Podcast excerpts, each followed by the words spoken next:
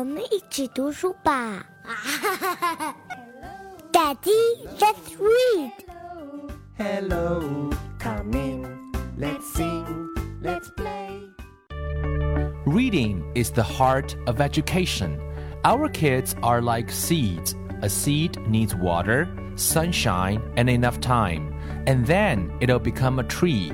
By reading for your kids, with your kids, you are giving the best gift to your kids. Here, we're going to practice phonics. We're going to read books. And most importantly, we're going to grow with our kids. 大树和小树。 Let me show you the way. It's a game that we Hello, everyone, dear parents and kids. Welcome to 大树和小树. In today's episode, we are going to talk about our job, our duty, our work.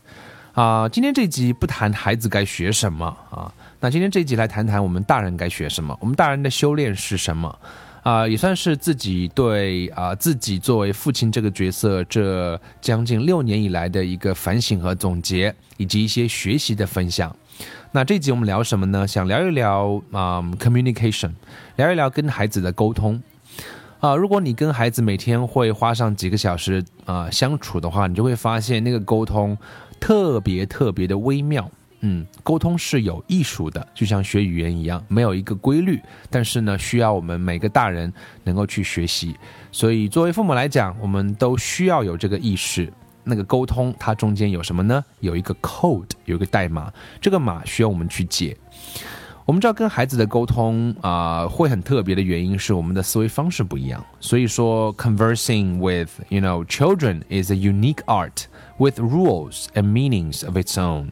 Children are rarely naive in their communications. Their messages are often in a code that requires deciphering.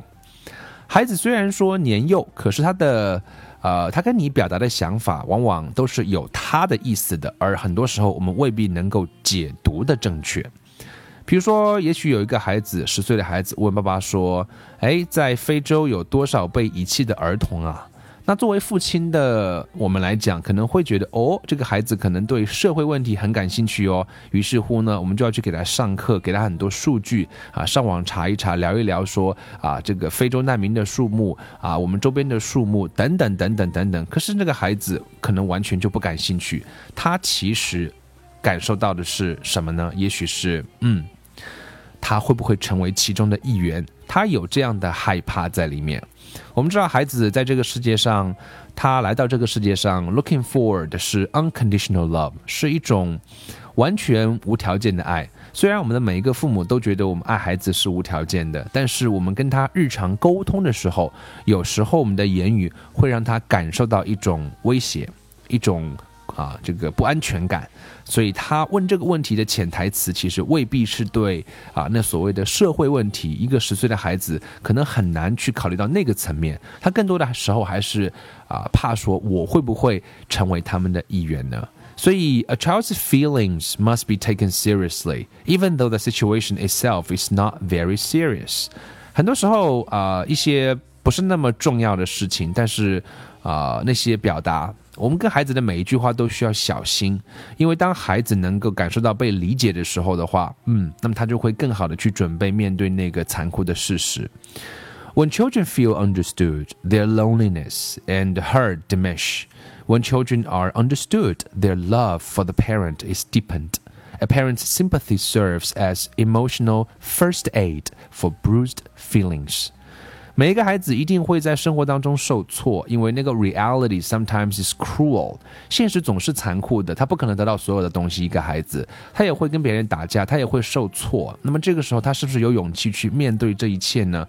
如果家长可以示意的是同理心，那个同理心只是表示他说：“我跟你站在一起。”你的痛苦啊，你的受挫，我都表示理解。那么这样的话，其实孩子慢慢、慢慢、慢慢，他会 gather the strength to face reality，而这个其实是我们每一个呃家长要去做的。但是更多的时候，家长没有去意识到的是，我们经常去要去说服他，说孩子的抱怨是没有道理的，他们的观点是错的，而这样的结果往往是什么呢？It only leads to arguments and angry feelings。所以在孩子跟孩子有冲突的时候，我们第一件事情要做的是啊，抚平那个情绪，在那个之后，所谓的一点点的说教才可能起到一点点的作用。So not only children but even strangers appreciate our sympathetic understanding of their difficulties. 所以我想，即使是陌生人都会去啊、感受或者是感谢我们对那种每个人的痛苦、每个人的困难的一种一种同理心。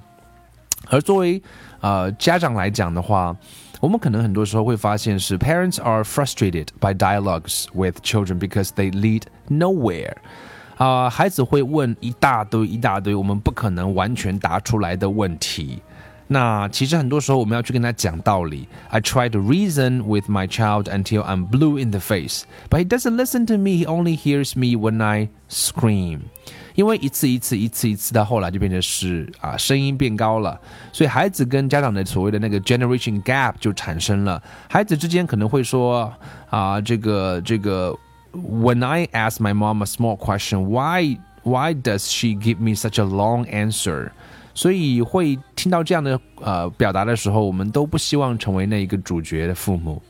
所以很多时候，那个对话，两个人，一个父母，一对父母跟孩子的对话，像是独白，各自的独白，不是沟通。沟通需要去互相的能够去啊、解读其中的讯息，让讯息能够抵达彼此的脑海当中。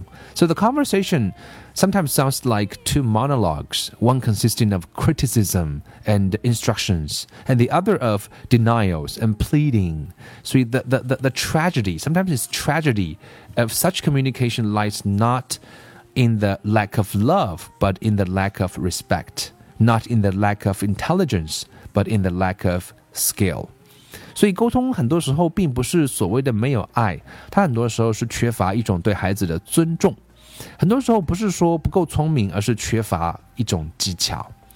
Our everyday language is not adequate for communication meaningfully with children.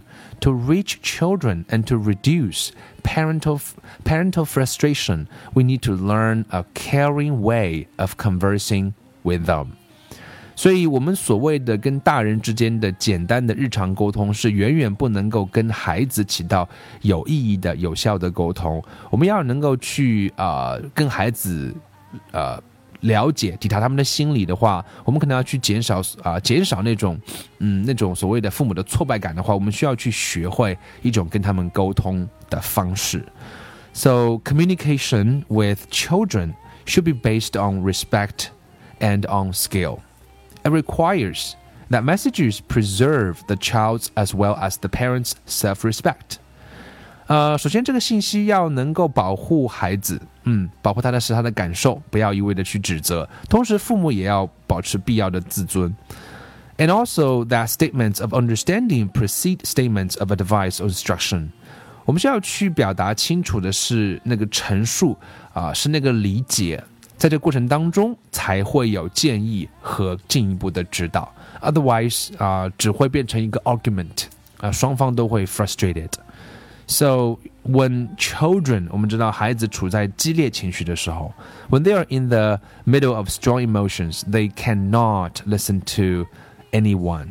They cannot accept advice or consolation or constructive criticism. They want us to understand what is going on inside them, what they are feeling at that particular moment. Furthermore, they want to be understood without having to disclose fully what they are experiencing. It is a game in which they reveal only a little of what they feel. We have to guess the rest.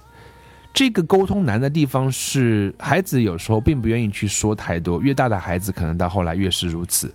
更多的是 啊、我们要去猜，所以这个猜测的技能变得就特别特别的重要，也就是有艺术。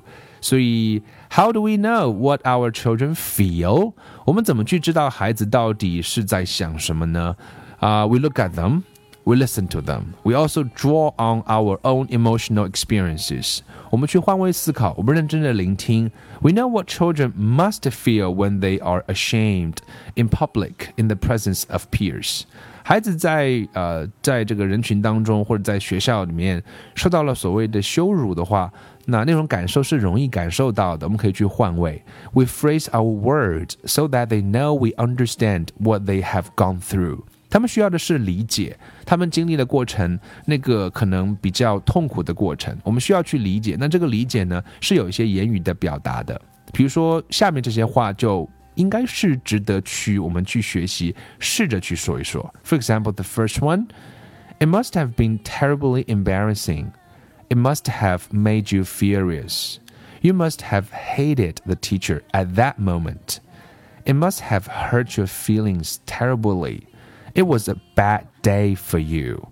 这些话不难，但是并没有任何的主观的嗯 judgment 啊、只是说我们去试着站在孩子那一刻那个当下去表达一下，我们也许也会有类似的感受，谁对谁错都放到后面再聊。所以 feelings must be dealt with 啊、with before behavior can be improved。 呃，没有一个孩子生下来就会是啊、完美的啊、或者是没有问题的。那这些问题和这些改善的空间是要在情绪被得到良好的照料的前提之下。所以，usually when children find it difficult to cope, they become angry and blame others for their uh, problems, which usually enrages their parents, who then blame their children and say things they later regret without solving the problem. 我们看到很多的电视节目也好，都是在聊父母很多时候因为那个孩子没有表达好，我没有处理好那个情绪，孩子于于是乎变本加厉的去抱怨别人，那孩子父母可能就发火，结果就抱怨孩子，结果最后那些话父母也后悔，孩子也表示不理解。So since children find it difficult to share their feelings, it would be helpful if parents could learn to hear the feelings of fear, despair, and helplessness that the angry outbursts hide. Instead of reaching to the behavior, parents would respond to their children's upset feelings and help them cope. Only when children feel right can they think clearly and act right. In this case, concentrate, pay attention, and be able to listen. So, children's strong feelings do not disappear when they are told it is not nice to feel that way, or when parents try to convince them that they have no reason to feel that way. Strong feelings do not vanish by being banished, but they do diminish in intensity and lose their sharp edges when the listener accepts them with sympathy and understanding.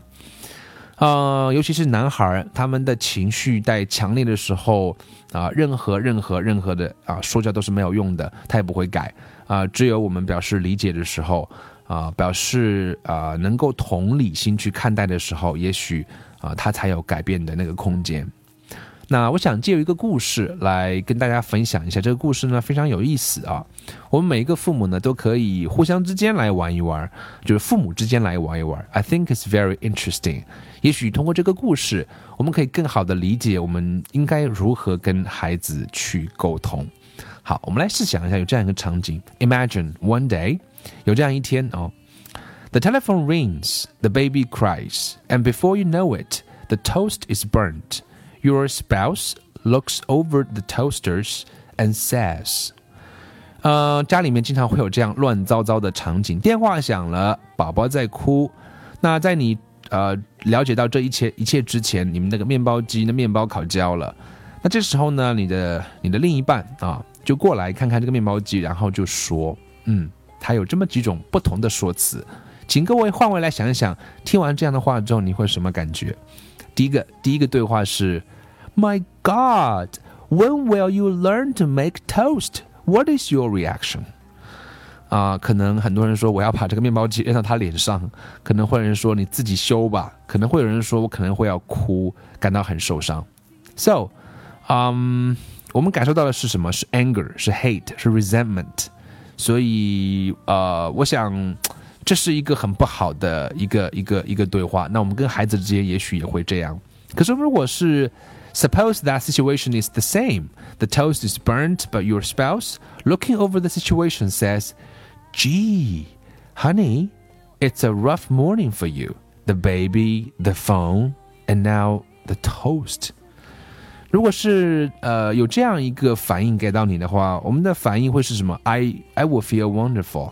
也许你会感到的是啊、hug him or kiss him。Why? Because th that baby is still crying and the toast is still burnt。你会觉得说 that doesn't matter。What's the big difference? Because you feel grateful that you were not criticized. And uh, what kind of day would you have? A cheerful and happy one. 啊，那当然是会有完全不一样的结果。那第三个 scenario，同样还是那样的一个情景。 Your spouse，你的另一半过来，looks over the burnt toast and says to you calmly, "Let me show you, honey, how to make a toast." 呃，你的感觉会是怎么样呢？嗯，你可能会觉得说那个更糟糕，你会你觉得是 I feel stupid，你会觉得比较笨，比较啊、比较傻。所以这个故事我觉得非常非常简单啊、there are three different approaches to the toast incident applied to our handling of children。 我们跟孩子之间也会有这样不同的模式。说教就是第三种，第一种呢是直接是严厉斥责，第二种显然就是我们期望的那种沟通的方式，也就是表示理解。那也许就会有改进的空间，也许就会是一个良性的循环。嗯，我想那个是重要的。It's not easy to actually um, apply all of those principles we've just talked about today, but it's necessary for us to think, to learn, to try, to reflect. Maybe in the future, we can be a better parent. 我们可以做得更好一些些。最后跟大家分享一句话：Our responses, words, and feelings can make a decided difference in the atmosphere our home. You know